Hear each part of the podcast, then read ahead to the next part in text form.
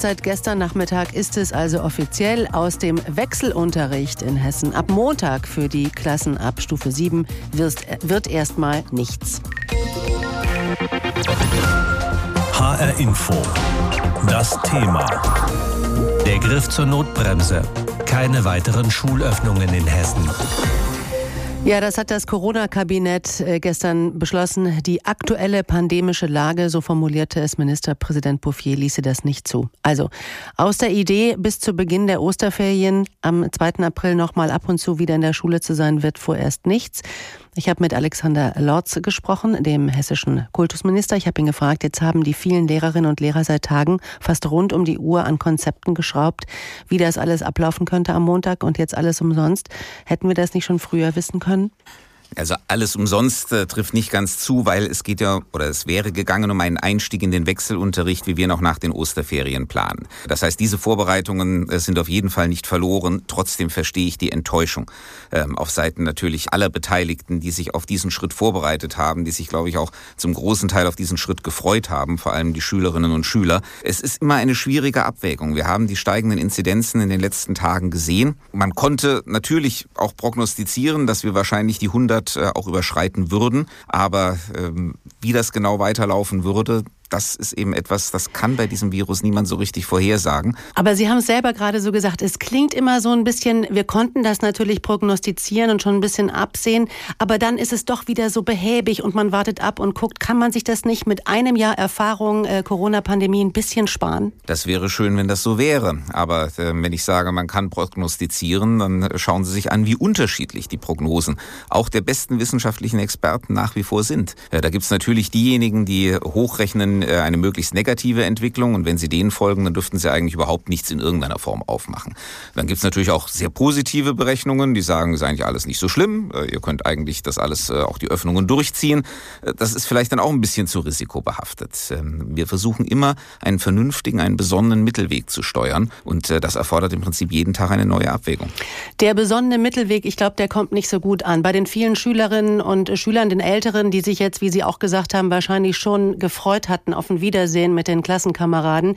Diese Hoffnung ist jetzt auch wieder begraben. Ähm, wird schon wieder nichts. Ist kein gutes Gefühl, oder? Nein, es ist kein gutes Gefühl. Das ist auch ein schmerzlicher Tag für mich als Kultusminister, sage ich Ihnen ganz ehrlich. Ich habe ja mitbekommen, äh, wie sich die Schülerinnen und Schüler vor allen Dingen auch wirklich gefreut haben. Die Landesschülervertretung hat dieses Konzept ja ganz massiv befürwortet. Äh, auch der Landeselternbeirat. Äh, selbst die Lehrerverbände haben, als die Inzidenzen natürlich auch noch entsprechend niedriger waren, gesagt, ja, das ist eine gute Sache, lasst uns das machen. Aber wir haben aus gutem Grund diese Schwelle mit den 100 eingezogen, weil wir eben nicht wussten und nicht vorhersehen konnten, was kommt. Und weil wir klar machen wollten, es gibt eben eine Grenze und wenn wir die erreichen, dann können wir es nicht gehen, dann können wir das im Sinne eines besonnenen, eines vorsichtigen Verhaltens nicht verantworten. Und leider ist diese Grenze jetzt erreicht worden. Gut, dann gucken wir doch mal auf das, was wir jetzt haben. Wir haben jetzt vor allen Dingen Zeit. Also wir reden jetzt von vier Wochen, in denen es so bleibt, wie es ist. Zwei Wochen bis zu den Osterferien. Am 19. April geht es dann wieder los. Genug Zeit, würde ich mal sagen, um äh, ganz konkret dafür zu sorgen, dass alles, was Sie vorhaben, klappen wird. Was wollen Sie tun in den nächsten vier Wochen? Also entscheidend wird sein, dass wir diesen Dreiklang aus Impfen, Testen und Öffnen hinbekommen. Das wissen wir alle, dass das der Idealzustand ist. Äh, nun wissen wir auch alle, dass wir sehr gerne mehr impfen würden, sobald wir mehr Impfstoff bekommen. Äh, das wird aber im April sicherlich auch der Fall sein. Also dann können wir die Impfkampagne mit einer anderen Werf vorantreiben. Wir werden bis dahin über Millionen von Selbsttests verfügen, sodass wir dann auch die Schülerinnen und Schüler zu einer regelmäßigen koordinierten Testung bringen können. Und auch diese Konzepte äh, sind gerade mehr oder weniger fertig. Die werden wir auch vor Ostern noch an den Schulen bekannt geben.